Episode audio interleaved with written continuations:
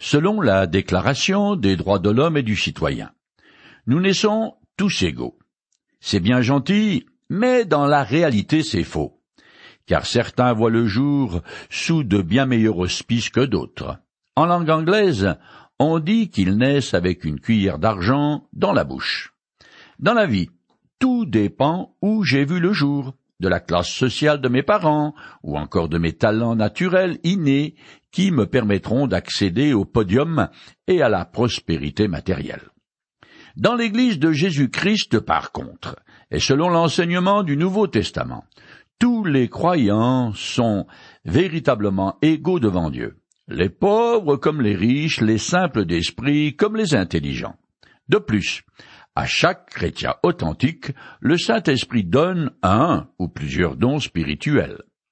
Une liste partielle nous est donnée dans plusieurs textes du Nouveau Testament. L'apôtre Paul en mentionne neuf dans le chapitre douze de l'épître qu'il adresse aux Corinthiens. Nous arrivons aux cinq derniers que je lis. un autre, il est donné de faire des miracles. Un autre reçoit une activité prophétique. Un autre le discernement des esprits. Ici, quelqu'un reçoit la faculté de s'exprimer dans des langues inconnues. Et est donné à un autre d'interpréter ces langues. 1 Corinthiens chapitre 12 verset 10. C'est tout naturellement après avoir mentionné le don de cette foi héroïque qui, parfois, se saisit de la toute-puissance de Dieu et accomplit des prodiges que Paul mentionne justement le don d'opérer des miracles, un don différent de celui de guérir que l'apôtre a déjà mentionné.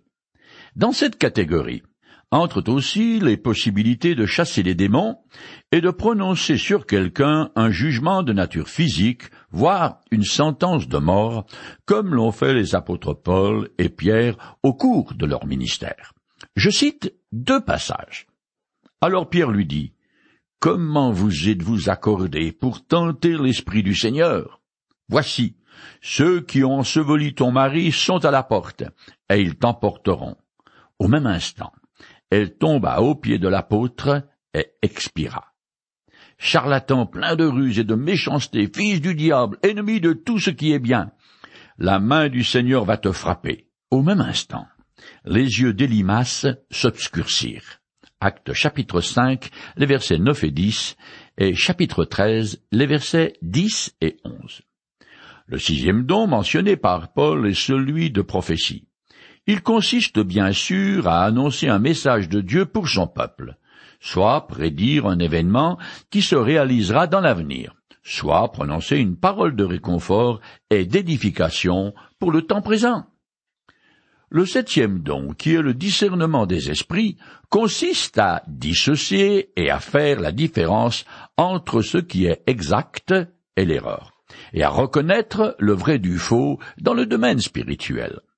Il existe dans le monde entre trois mille et cinq mille systèmes religieux différents et qui se contredisent d'une manière ou d'une autre. Ce fouillis spirituel s'est amassé au fil des ans à cause d'un nombre toujours plus nombreux d'imposteurs, tous proclamant haut et fort qu'ils sont des envoyés de Dieu.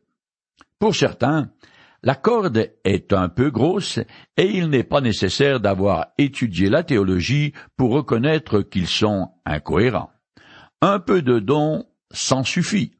Cependant, de la manière tout à fait étonnante, ces faux jetons arrivent toujours à faire des émules. Cela dit, il y a d'autres imposteurs qui sont très subtils, ce qui les rend d'autant plus dangereux. Ils annoncent une partie de la vérité comme appât et contrefont le reste de sorte que beaucoup se laissent prendre. D'ailleurs, de tels faux prophètes avaient réussi à s'introduire dans l'église de Corinthe et même à influencer ses membres. Alors, dans ces conditions, Comment savoir qui est un véritable envoyé de Dieu? Ceux qui ont reçu le don de discerner les esprits, un instinct spirituel pénétrant, sont capables de démasquer ces émissaires et de reconnaître en eux des supports du diable. Quant à ceux qui cherchent vraiment Dieu, le Saint-Esprit les poindra dans la bonne direction en leur faisant rencontrer un croyant qui leur apportera la bonne nouvelle. Le huitième don mentionné par Paul consiste à pouvoir s'exprimer dans une langue qu'on n'avait pas apprise. L'exemple type est arrivé à la Pentecôte, je résume le passage. Des Juifs pieux venus de toutes les nations du monde accoururent en foule et furent saisis de stupeur. En effet, chacun d'eux les entendait parler dans sa propre langue. Acte chapitre 2, les versets 5 et 6. Les apôtres les premiers disciples de Jésus-Christ étaient des petites gens qui pour la plupart parlaient en araméen de la rue très rudimentaire.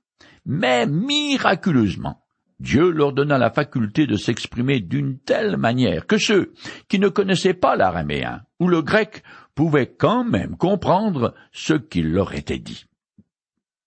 Le neuvième et dernier des dons mentionnés par Paul est celui de traduire pour toute l'assemblée un message donné en une langue non comprise par les auditeurs.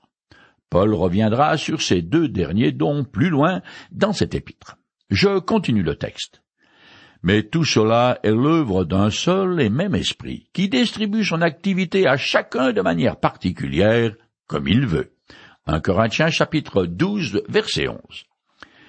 Les Corinthiens ont peut-être beaucoup de dons, mais ils sont spirituellement sous-développés car, fascinés par le tape à l'œil, les dons voyants qui font du tapage, qui attirent l'attention comme le parler en langue par exemple, cette faculté de s'exprimer qui fait que tout le monde comprend quelles que soient ses déficiences linguistiques. À ces Corinthiens impressionnés par certains dons, l'apôtre dit qu'ils ne peuvent pas choisir leurs dons parce que c'est le Saint-Esprit qui seul décide de leur attribution. Cette souveraineté divine apparaît encore plus nettement quand on réalise que Paul mentionne le Saint-Esprit six fois dans les cinq derniers versets du chapitre 12.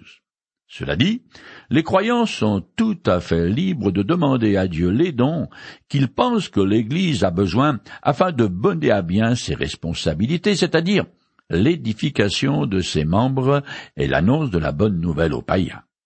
C'est ce que Paul déclare à la fin de ce chapitre quand il exhorte les Corinthiens en leur disant Aspirez aux dons les meilleurs. Un Corinthiens chapitre 12 verset 31. Soit dit en passant, que l'expression comme il veut, attribuée au Saint-Esprit, prouve qu'il est doué de volonté et donc un être personnel.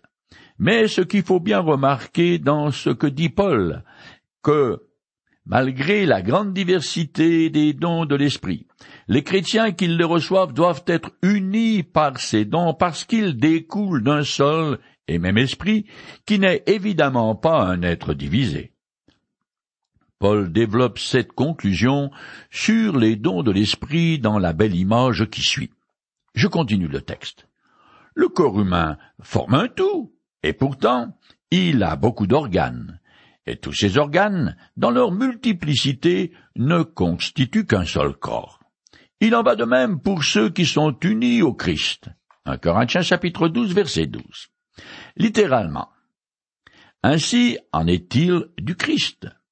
On s'attendait, comme point de comparaison, il en est de même de l'Église qui est le corps de Christ. Mais l'apôtre met directement Christ afin de montrer qu'il est un avec son Église, et qu'il est la tête de tous ses membres.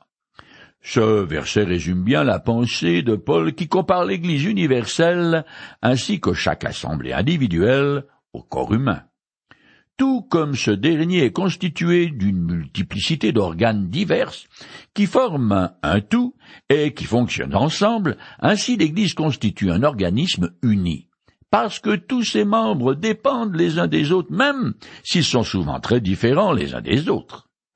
Dans l'Antiquité, l'image du corps était régulièrement utilisée pour décrire un groupe social, et surtout pour inciter chacun à rester à sa place, à son juste rang, car il ne faudrait surtout pas qu'un chiffon décide de devenir une serviette. Ça ferait du désordre. En utilisant l'image du corps, l'apôtre montre la nécessité de la diversité de l'Église et la dépendance de chacun vis-à-vis -vis des autres. Plus loin, il répétera sa pensée tout en la précisant davantage, je le cite. En fait, les organes sont nombreux, mais ils forment ensemble un seul corps. Or vous, vous constituez ensemble un corps qui appartient au Christ, et chacun de vous en particulier en est un membre. 1 Corinthiens, chapitre 12, les versets 20 et 27. Paul sous-entend ce qu'il a décrit précédemment, c'est-à-dire que chaque membre de l'Église, comme chaque organe du corps, remplit un rôle différent, mais tout aussi nécessaire pour le bon fonctionnement de l'ensemble. Nous avons certainement tous expérimenté cette vérité concernant notre corps. Un jour, je suis tombé, et je m'y suis fait une entorse au pied. On m'a fait une radio pour voir si je n'avais rien de cassé. Le médecin m'a dit que le pied avait vingt-sept os différents. Comme je lui ai dit qu'ils me faisaient tous mal, il m'a répondu qu'un seul. Le plus petit et le plus insignifiant avait une fracture. Et pourtant tout mon pied était endolori. C'est une bonne illustration de ce que l'apôtre dira plus loin. Un membre souffre-t-il? Tous les autres souffrent avec lui. 1 Corinthiens chapitre 12 verset 26. Non seulement mon pied me faisait mal, mais le fait de ne pas pouvoir le poser à terre me déprimait. Tout ça pour un tout petit os de rien du tout. Quand on considère un corps humain en bon état de fonctionnement, on est étonné par sa complexité. La plupart des gens pensent que le cœur est l'un des organes les plus importants parce que beaucoup meurent à cause de lui. En réalité, il peut être réparé ou remplacé. Par contraste, les doigts de pied, ne semble pas faire partie des organes très importants. Et pourtant, si vous n'aviez plus vos deux gros orteils, vous ne pourriez pas vous tenir debout. Lorsqu'on va et vient ici et là, les gens remarquent votre allure, vous regardent dans les yeux, voient votre visage, les lèvres qui bougent et même vos dents. Même s'ils vous dévisagent de la tête aux pieds, jamais ils ne font attention à vos orteils cachés dans des chaussettes et enfermés dans des chaussures. Qu'arriverait-il si un beau jour ceux-ci devenaient jaloux du peu d'attention qu'on leur porte et se révoltaient? Je plaisante, bien sûr, mais c'est pour dire que dans une église c'est pareil l'attention se porte en priorité sur le prédicateur, ceux qui chantent en solo, le corps, les musiciens, les responsables de tel et tel programme. Mais on ne prête nulle attention aux petites gens qui demeurent dans l'ombre, et on fait comme s'ils n'existaient pas, ceux et celles qui ont un ministère de prière. Pourtant, ce sont ces personnes qui constituent la clé de voûte de l'Église et qui la soutiennent à bout de bras, pour ainsi dire selon l'enseignement du Nouveau Testament. Sans la prière, rien de durable ne peut être accompli pour Dieu. Un passage de l'Ancien Testament met bien le doigt sur notre fausse échelle de valeur. Je le lis. L'homme ne voit que ce qui frappe les yeux, mais l'Éternel regarde au cœur. Un Samuel chapitre 16, verset 7. Je continue le texte. En effet, nous avons tous été baptisés par un seul et même esprit pour former un seul corps. Que nous soyons juifs ou non juifs, esclaves ou hommes libres, c'est ce seul et même esprit que nous avons tous reçu à boire. 1 Corinthiens chapitre 12, verset 13. Non seulement le Saint-Esprit distribue les dons comme il l'entend, mais c'est lui qui crée l'unité de tous les véritables chrétiens. Au moment où quelqu'un place sa confiance en Jésus, il est immergé dans l'esprit et identifié au corps du Christ qui est l'Église universelle. Lors de la Pentecôte, le Saint-Esprit a séparé les Juifs incroyants, pourtant descendants physiques d'Abraham, des Juifs fidèles à l'Éternel. Ces derniers ont commencé à constituer le vrai peuple de Dieu de la fin des temps qui est l'Église. Ensuite, le royaume de Dieu a été ouvert à tous, abolisant du même coup les différences ancestrales entre peuples et surtout entre juifs et païens. Ce n'est pas seulement la diversité des dons de l'esprit qui trouve son harmonie dans l'unité des chrétiens, mais aussi les différences de nationalité, d'éducation, de caractère et de statut social. Juifs, grecs, esclaves ou libres deviennent un en Jésus-Christ. Depuis la Pentecôte, chaque croyant, qui qu'il soit, est intégré au corps du Christ par le baptême du même esprit. Ce que dit Paul peut aussi être appliqué au baptême d'eau, un rite unique qui est le même pour tous ceux qui font profession d'être chrétiens. L'eau est commune à tous et symbolise extérieurement l'incorporation des convertis par le Saint-Esprit dans l'unité vivante du corps de Christ. Je continue. Un corps n'est pas composé d'un membre ou d'un organe unique, mais de plusieurs. Si le pied disait Puisque je ne suis pas une main, je ne fais pas partie du corps, n'en ferait-il pas partie pour autant? Et si l'oreille se mettait à dire Puisque je ne suis pas un œil, je ne fais pas partie du corps, ce serait-elle d'en faire partie pour autant? Si tout le corps était un œil, comment ce corps entendrait-il? Et si tout le corps se réduisait à une oreille, où serait l'odorat? Dieu a disposé chaque organe dans le corps, chacun avec sa particularité, comme il l'a trouvé bon. Car s'il n'y avait en tout et pour tout qu'un seul organe, serait-ce un corps? En fait, les organes sont nombreux, mais ils forment ensemble un seul corps. 1 Corinthiens chapitre 12, les versets 14 à 20. Les paroles que l'apôtre fait prononcer à des membres du corps qui se plaignent de ne pas être autre chose montrent la folie des Corinthiens qui s'enorgueillissent de certains dons, ou qui, au contraire, portent un regard d'envie sur d'autres qu'ils estiment plus favorisés qu'eux-mêmes. Un pied, qui supporte le poids du corps pourrait facilement porter envie à une main, qui bouge librement et sans embarras, mais nous avons un besoin vital de ces deux organes. Paul constate le pied avec la main et non avec l'œil, parce que, au dire de Chrysostome, un père de l'Église du quatrième siècle, nous avons l'habitude d'envier non pas ceux qui sont très élevés au-dessus de nous, mais ceux qui sont un peu plus hauts. Ce qui est sûr est que l'envie est un travers dans lequel il est facile de tomber. Un jour, j'ai vu une tête sur un corps quasi inexistant, muni de deux bras normaux qui se déplaçaient sur une petite charrette. Pour que le corps humain fonctionne harmonieusement, tous ces organes doivent assumer ensemble leurs fonctions distinctes et complémentaires. La diversité est la condition de l'unité. Sinon, au lieu d'être un admirable organisme, le corps serait une masse monstrueuse. Pareillement, dans une Église chrétienne, la diversité des dons est nécessaire, ce qui fait que chaque croyant est utile, quels que soient ses talents naturels ou spirituels. Les dons de naissance viennent de Dieu et les dons spirituels sont distribués par le Saint-Esprit selon la parfaite volonté de Dieu. Certains Corinthiens étaient des M'as-tu vu? Et pour cette raison, ils accordaient davantage d'importance au parler en langue et à la prophétie. Paul en parlera plus loin dans l'épître. Je continue le texte. C'est pourquoi l'œil ne saurait dire à la main, je n'ai pas besoin de toi, ni la tête aux pieds, je peux très bien me passer de vous.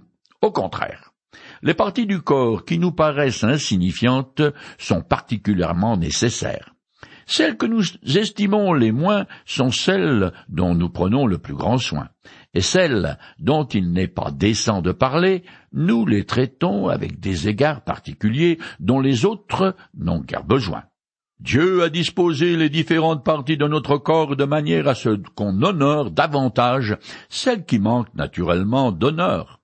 Il voulait par là éviter toute division dans le corps et faire que chacun des membres ait le même souci des autres. Un membre souffre-t-il? Tous les autres souffrent avec lui. Un membre est-il à l'honneur?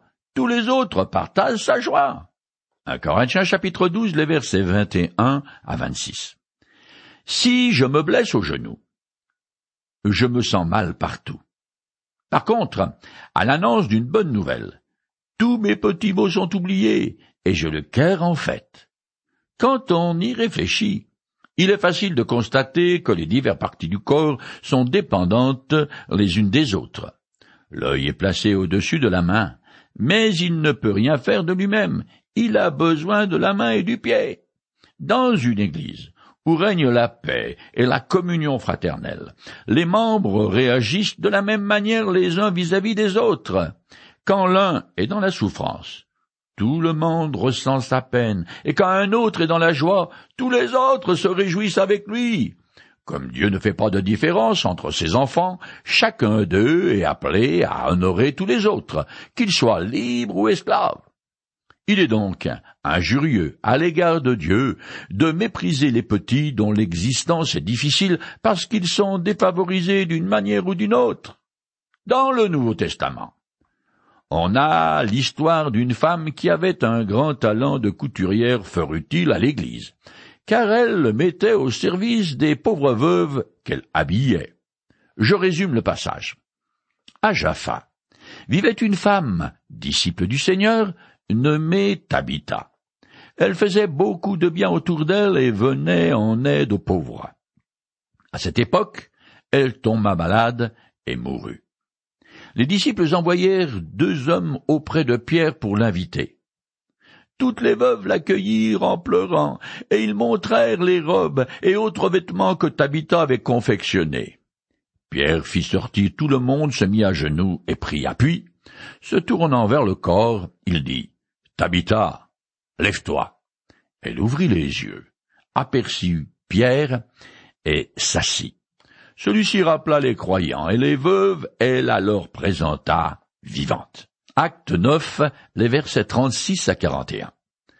L'apôtre Paul était un prédicateur hors pair et qui de surcroît faisait des miracles. Quelqu'un d'apparemment indispensable. Pourtant, après qu'il ait été exécuté par les Romains, Dieu n'a pas jugé utile de le ressusciter. Mais par contre, Tabitha, Dieu l'a ramené à la vie. Je continue le texte. Or vous, vous constituez ensemble un corps qui appartient au Christ, et chacun de vous en particulier en est un membre. C'est ainsi que Dieu a établi dans l'Église Premièrement des apôtres, deuxièmement des prophètes, troisièmement des enseignants. Puis viennent les dons suivants qu'il a fait à l'Église. Les miracles, la guérison de malades, l'aide, la direction d'Église, le parler dans des langues inconnues. Tous sont-ils apôtres, tous sont-ils prophètes, tous sont-ils enseignants, tous ont fait des miracles? Est-il donné à tous de guérir des malades? Tous parlent-ils dans des langues inconnues, ou tous les interprètent-ils? Évidemment non. 1 Corinthiens chapitre 12, les versets 27 à 30. L'élément unificateur de l'Église est le Saint-Esprit, et son chef est le Christ. Comme aucun chrétien ne possède tous les dons, nous avons besoin les uns des autres. L'apôtre a dit trois fois que c'est Dieu qui distribue les dons selon sa volonté. Paul assigne des adverbes pronominaux aux trois premiers de cette liste de dons ce qui signifie qu'à ses yeux, ils sont fondamentaux. Et en effet, les apôtres étaient les gardiens de la pureté de l'Évangile. Les prophètes étaient indispensables jusqu'à ce que le Nouveau Testament ait été écrit et répandu partout, et les enseignants contribuent à l'édification des croyants dans la foi. Mais les Corinthiens ont relégué ce ministère au placard à balai. En quelque sorte, leur préférence, ce sont les dons spectaculaires, comme leur parler en langue, qui impressionne et flatte l'ego. Pourtant, le don des langues est placé le dernier de trois listes, versets 10, 28 et 30. Après les dons plus prosaïques de secourir les pauvres et les malades, et de diriger, d'administrer les affaires de l'Église. La vanité grossière des Corinthiens affligeait l'Église, ce qui explique pourquoi ce chapitre se termine par Aspirez aux dons les meilleurs. Pour cela, je vais vous indiquer la voie par excellence. 1 Corinthiens 12, verset 31. Les dons les meilleurs. Il en sera question au chapitre 14. Mais avant cela, l'apôtre veut montrer aux Corinthiens que ce qui doit animer, diriger, sanctifier tous les dons et sans lequel ils ne sont rien, c'est l'amour.